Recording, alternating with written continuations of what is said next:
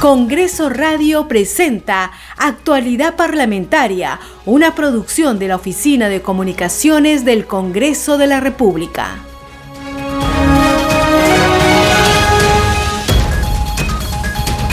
Muy buenos días, bienvenidos a Actualidad Parlamentaria, edición de hoy lunes 15 de noviembre del 2021. Mi nombre es Perla Villanueva. En los controles se encuentra Franco Roldán y estamos listos para brindarles toda la información del Parlamento Nacional.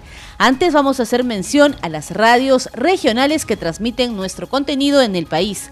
Radio Inca Tropical de Abancay en Apurímac, Reina de la Selva de Chachapoyas en la región Amazonas, Cinética Radio en Ayacucho, Radio TV Shalom Plus de Tingo María, Radio Las Vegas en Mollendo, Arequipa, Radio Madre de Dios de Puerto Maldonado, Radio Amazónica de Satipo en Junín, Radio Perú de Juliaca en Puno, Radio Amistad de Lambayeque y Radio El Pueblo de Ayacucho. Vamos inmediatamente con la relación de nuestros titulares de la presente jornada informativa. La Comisión Especial de Selección de Candidatas o Candidatos aptos para la elección de magistrados del Tribunal Constitucional sesionará desde las 11 de la mañana para evaluar las carpetas de inscripción presentadas por 77 aspirantes a postulantes. La presidenta Mari Carmen Alba firmó la autógrafa de ley que permite extender el plazo para obtener el bachillerato automático hasta el año académico 2023. El congresista Edgar Tello indicó que con la ley de su autoría, que permite extender hasta el 2023 el plazo para que los docentes universitarios obtengan los grados de maestría y doctorado, se ha evitado que más de 4.000 docentes de universidades públicas pierdan el trabajo. Parlamentarios de diversas bancadas se solidarizaron con el legislador Abel Reyes Cam, quien denunció que fue agredido por policías en el aeropuerto Jorge Chávez. El congresista presidente de la Comisión de Inclusión Social y Personas con Discapacidad sufre de una enfermedad degenerativa que le dificulta el habla. Al respecto, la presidenta del Congreso, Mari Carmen Alba, a través de su cuenta de Twitter, expresó su solidaridad con el referido parlamentario y señaló lo siguiente. El maltrato del que fue víctima en el aeropuerto Jorge Chávez es inaceptable. Necesitamos más comprensión y sensibilidad. De esta manera empezamos esta edición de Actualidad Parlamentaria. La titular del Parlamento, Mari Carmen Alba Prieto, firmó la autógrafa de ley que amplía el bachillerato automático hasta el 2023. Manifestó que desde el Congreso las puertas siempre estarán abiertas para atender las demandas de la juventud Alba Prieto sostuvo que la emergencia sanitaria producida por la COVID-19 nos ha demostrado una nueva realidad aún vigente que nos ha conducido desde el Congreso a elaborar una agenda país que priorice la reactivación económica, la lucha contra la pandemia y la educación. Escuchemos.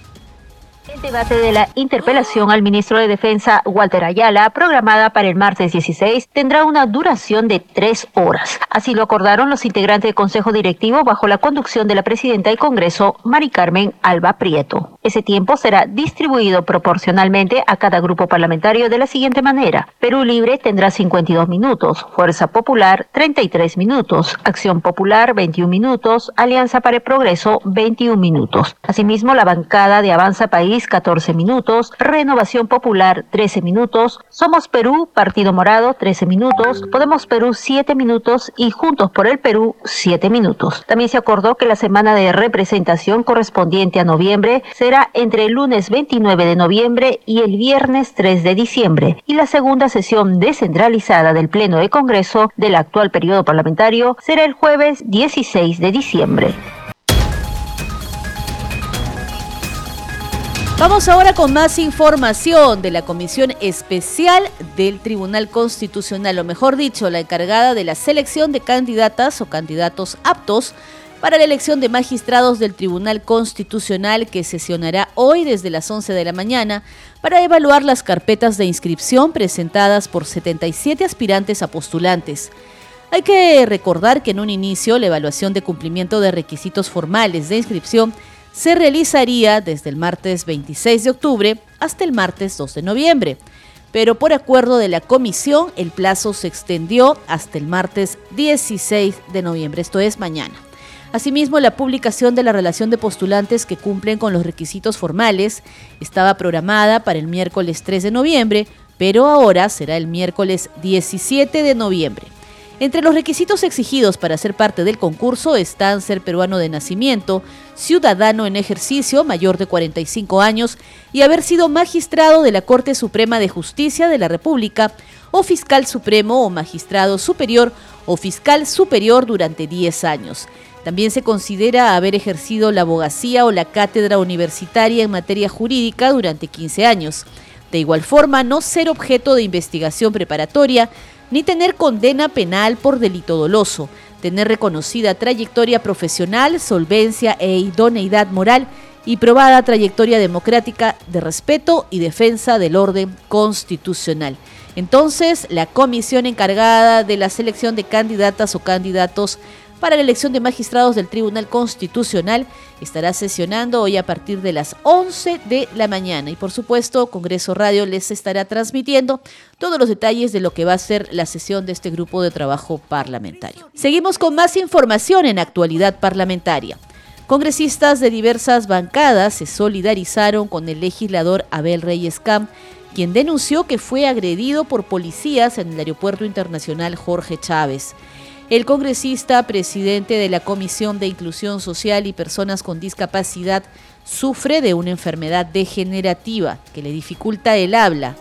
Al respecto, la presidenta del Congreso, Mari Carmen Alba Prieto, a través de su cuenta de Twitter expresó su solidaridad con el referido parlamentario y señaló lo siguiente. El maltrato del que fue víctima en el aeropuerto Jorge Chávez es inaceptable. Necesitamos más comprensión y sensibilidad.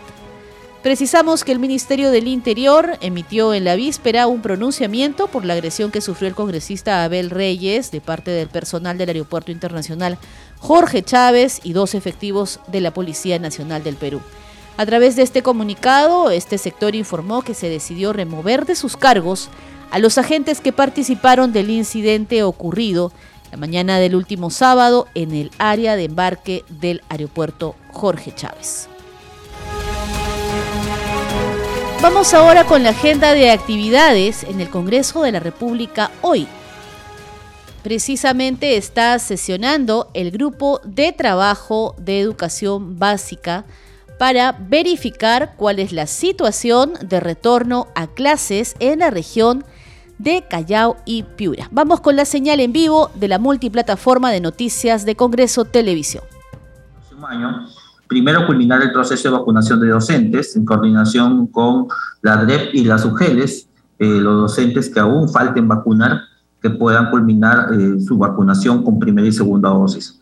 Culminar el proceso de vacunación de todos los estudiantes, ya sea universitarios, institutos eh, y obviamente los estudiantes de educación primaria y secundaria alcanzar el 80% de vacunados también con dos dosis en las comunidades sabemos que para que unas clases se reinicien, eh, tiene que evaluarse el escenario epidemiológico, las condiciones de eh, las instituciones educativas y la consulta que se realiza, el deseo que tiene la comunidad, los padres de familia, de que los alumnos inicien clases presenciales. Pero nosotros estamos proponiendo que al menos si una comunidad desea que su colegio aperture o que sus niños vayan al colegio, al menos el 80% de esa población debería tener las dos dosis. ¿Por qué?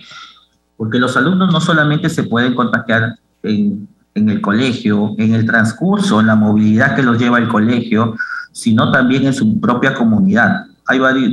Cuando hemos estado analizando los casos de, la, de las variantes Delta en niños, en, en adolescentes también, la forma como se contagiaron, eh, fue por un familiar externo que llegó a visitarlos o un familiar que em, salió de casa de viaje, retornó y prácticamente se siguió así el contagio. Muy pocos han sido aquellos niños que salieron, em, porque realmente no están saliendo muchos niños, y posteriormente pues se contagiaron. Entonces, eh, para evitar que se puedan producir más contagios entre nuestros niños y adolescentes, eh, creemos, como Iglesia Piura, que al menos si una comunidad desea que se aperture eh, las clases presenciales, el 80% de su comunidad debe estar vacunado. De esta manera también se incentiva la vacunación y también pues completamos nuestras coberturas porque es necesario que eh, el, acercamiento al 100% de vacunados sea lo más pronto, teniendo en cuenta que la vacuna no es obligatoria. La persona no está obligada a vacunarse, esas son las disposiciones que tenemos, pero sí podemos decirle, eh, como se está haciendo ya ahora, que si desea acceder a, ciertas situaciones especiales, pues debería tener al menos sus dos dosis.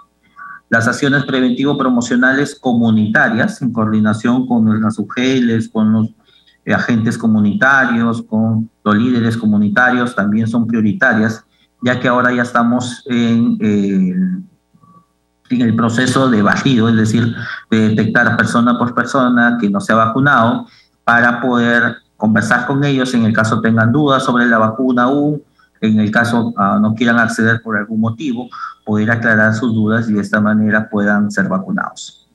La identificación, el aislamiento, el tratamiento y la vigilancia eh, efectiva de los afectados por COVID-19, en especial por aquellos afectados por variante Delta, que nos preocupa en la región.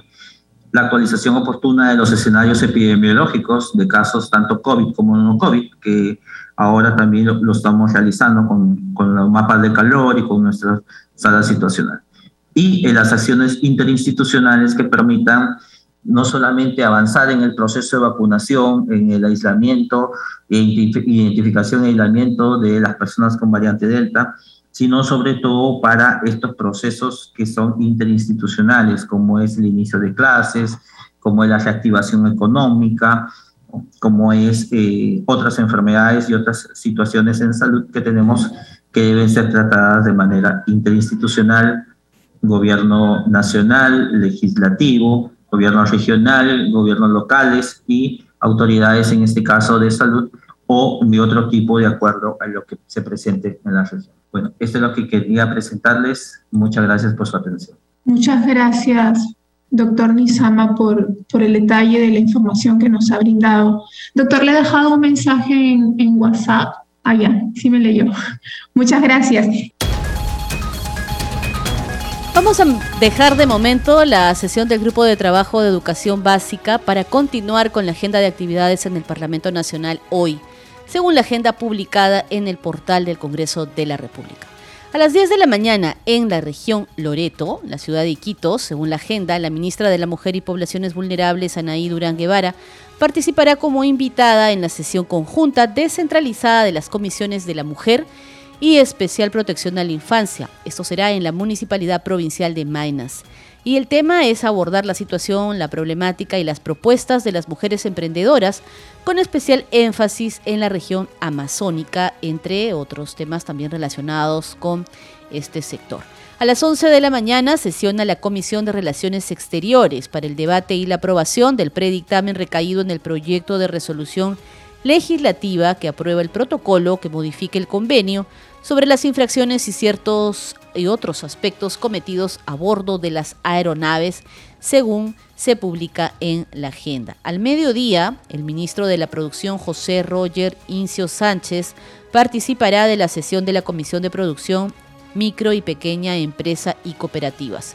A las 3 de la tarde, el secretario general del despacho presidencial está invitado a la Comisión de Defensa Nacional. Y el tema es la presunta injerencia del secretario presidencial y del presidente de la República, Pedro Castillo, en los procesos de ascensos del ejército del Perú y de la Fuerza Aérea realizados en el presente año 2021. A las 3 de la tarde sesiona la Comisión de Cultura, una hora después lo hace la Comisión de Vivienda y la agenda parlamentaria culmina a las 5 de la tarde con la conferencia magistral de María Cecilia Villegas Otero, experta en políticas públicas. Esta conferencia se va a realizar en el anfiteatro José Abelardo Quiñones. Usted está escuchando Actualidad Parlamentaria. Vamos a continuar con más noticias del Congreso de la República. El legislador Edgar Tello indicó que con la ley de su autoría recientemente aprobada, que permite extender hasta el año 2023 el plazo para que los docentes universitarios obtengan los grados de maestría y doctorado, se ha evitado que más de 4.000 docentes de universidades públicas pierdan el trabajo. Escuchemos. Pensando siempre en los maestros en la educación y parte de la educación son los estudiantes universitarios y los maestros universitarios que veían con gran preocupación que se les amplíe el plazo para poder regularizar su grado de maestría y doctorado. Tal es así que hemos presentado el, proyecto 405 que el día de ayer se ha aprobado, dándole esta ampliación porque se iba a generar un gran problema, ¿no? Un gran problema en el sentido de que a lo sumado ya los problemas que tenía la educación universitaria en el país, con acreditación y licenciamientos, que muchos estudiantes están dejando de estudiar y otros perjudicados, se suma también la deserción estudiantil universitaria, ¿no? que es otro gran problema que nuestro país viene atravesando y no se están dando eh, salidas para poder atender a los estudiantes. Se iba a sumar también lo de los maestros universitarios, en el sentido de que los estudiantes han comenzado con maestros que conocen la especialidad, conocen su cátedra, e interrumpirles con, la, la pandemia, la emergencia sanitaria, era generar también otro problema. Y para evitar ello, se pedía que se amplíe el plazo de la aplicación de la ley universitaria aprobada en el 2014. Exacto, el plazo, el plazo se vencía el 30 de noviembre, ya a fin de mes.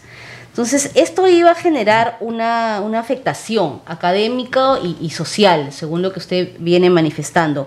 ¿Qué porcentaje de estos docentes universitarios son los que viven esta, esta realidad que usted nos está eh, comentando? Bueno, son el 24% de docentes que de aplicarse, la, si se hubiese aplicado la ley hasta este plazo de noviembre, estarían quedando 4.000, un promedio de 4.125 maestros despedidos, ¿no? En la, en la universidad pública. Eh, pública, claro, sumado también los de la, privada. Claro, y sumamos la privada sería mucho más la cantidad de maestros que serían perjudicados. ¿Y por qué estos maestros no pudieron eh, continuar eh, logrando obtener sus, grados, que, era el requisito para continuar enseñando. Explique para que los oyentes puedan entender, congresista. Si bien es cierto de que les han dado un plazo para que regularicen, pero también debemos tener en cuenta que también tienen familia, tienen otras proyecciones, y de acuerdo a la ley universitaria, ellos deberían ser homologados también en sus remuneraciones, ¿no? Y el costo de vida en el país ha crecido últimamente, que ha hecho un poco imposible también que puedan regularizar sus estudios de maestría y doctorado. Y lo otro también es la pandemia, que ha generado limitación en cuanto al Internet, en cuanto a, a la señal que para que puedan, digamos, desarrollar su maestría. ha generado toda una... Claro, porque si bien es cierto... Un pues, descuadre de sus actividades, exacto, hemos entrado a, una, a, un, a un nuevo mundo de digitalización, a lo virtual,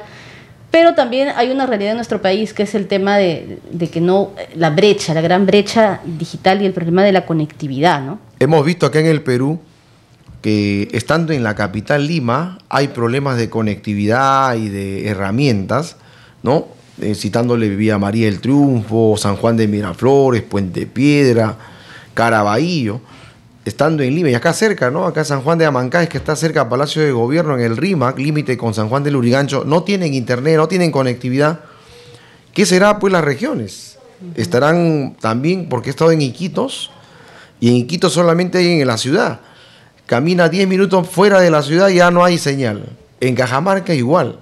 Y en otras regiones que también he estado en, en Tacna, he estado también en, Ayacucho, vemos que hay un problema de conectividad.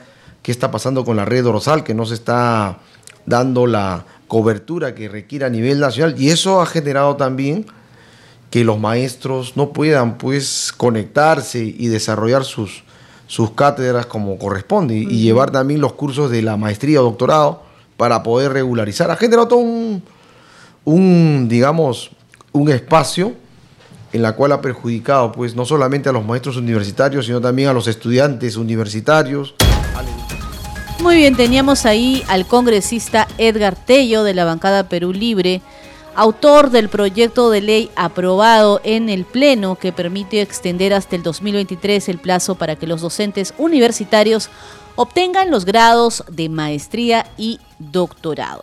Esto para poder continuar ejerciendo la enseñanza en los centros de educación superior de todo el país. Pero ahora recordemos que este proyecto de ley fue aprobado por el Pleno de la Representación Nacional. En el siguiente informe de la multiplataforma de noticias del Congreso. Fue aprobado el texto sustitutorio de los proyectos de ley que proponen modificar el artículo 4 del decreto legislativo 1496 con el fin de ampliar el plazo de adecuación de los docentes de universidades públicas y privadas. El Pleno del Congreso le dio el visto bueno con 86 votos a favor, 19 en contra y 3 abstenciones. Muchos docentes viven y trabajan, como lo ha manifestado el presidente de la comisión, en varios lugares alejados y muchos de ellos han tenido que estudiar de manera distante. Es en ese sentido que las restricciones y el temor al contagio del COVID-19 eh, no les ha permitido prácticamente la facilidad para poder trasladarse y realizar las gestiones administrativas y mucho menos académicas. En ese sentido, en muchas universidades eh, los servicios de atención virtual han sido deficientes y limitadas. Por lo tanto, solicito al Pleno que se apruebe el presente dictamen. Los docentes universitarios tienen hasta el 2023 para adecuar los grados académicos que les permitan estar dentro del plazo para brindar. Porque lo que yo quería era señalar que independientemente de, este, de si el voto es de mayoría o minoría, debería ser hasta diciembre de 2023 y no noviembre, porque los ciclos lectivos van así, ¿no? De semestre a semestre. Y creo que la decisión tiene que ir en si brindamos o no esta oportunidad de mejora para que nuestros docentes universitarios cumplan con estas condiciones, requisitos que la ley universitaria les pide. Ojo que ya van a pasar casi 10 años, estamos muy cerca de esta ley. Entonces, ¿cuánto hemos avanzado?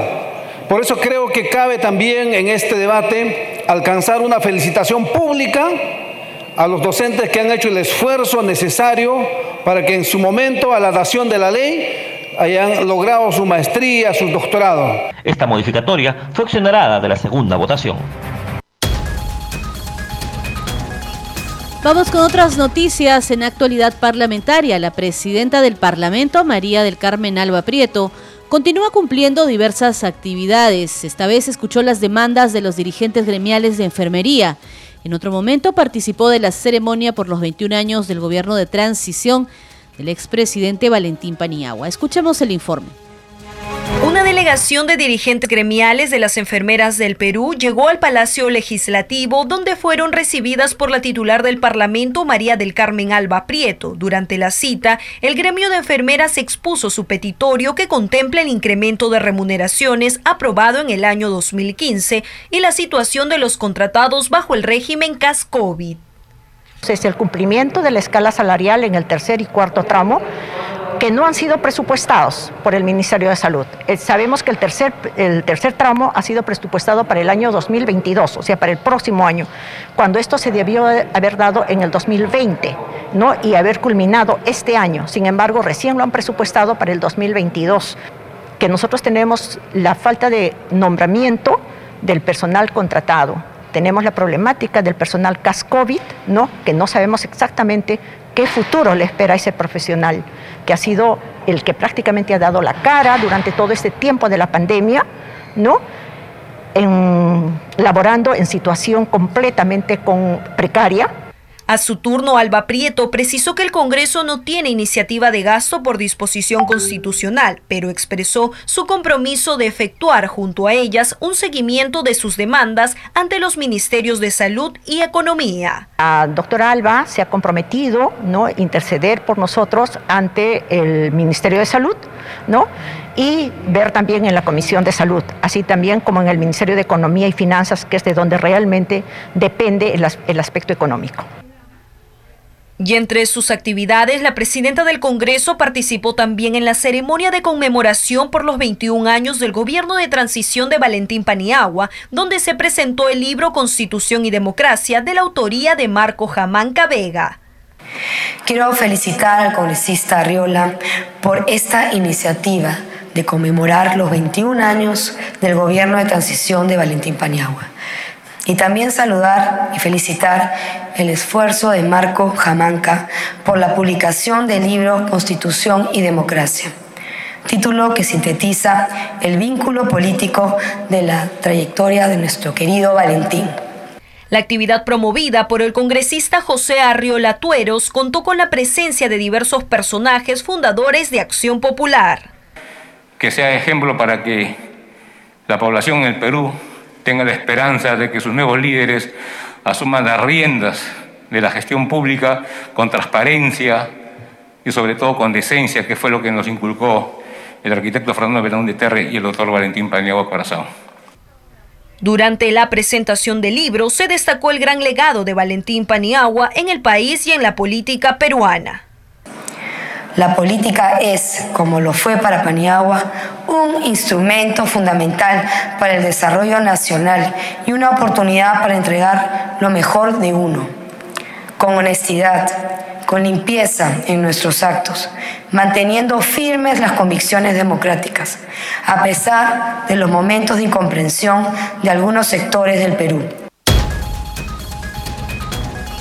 Muy bien, y a esta hora vamos a presentarles la secuencia elaborada por la multiplataforma de noticias del Congreso Hoy se promulgó. Un 15 de noviembre de 2002 se publicó la Ley 27865, ley que regula la transparencia en cuanto al origen de los recursos económicos en los procesos electorales regionales y municipales.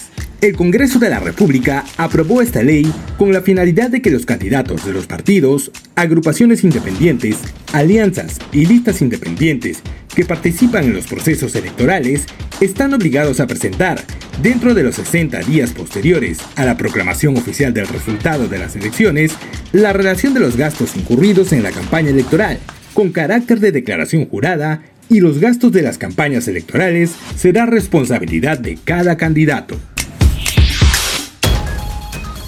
Bien, y de esta manera hemos llegado a la parte final de actualidad parlamentaria, la edición de hoy. De esta manera estamos iniciando esta semana con las noticias en el Congreso de la República. Estuvo con ustedes Perla Villanueva, en los controles Franco Roldán.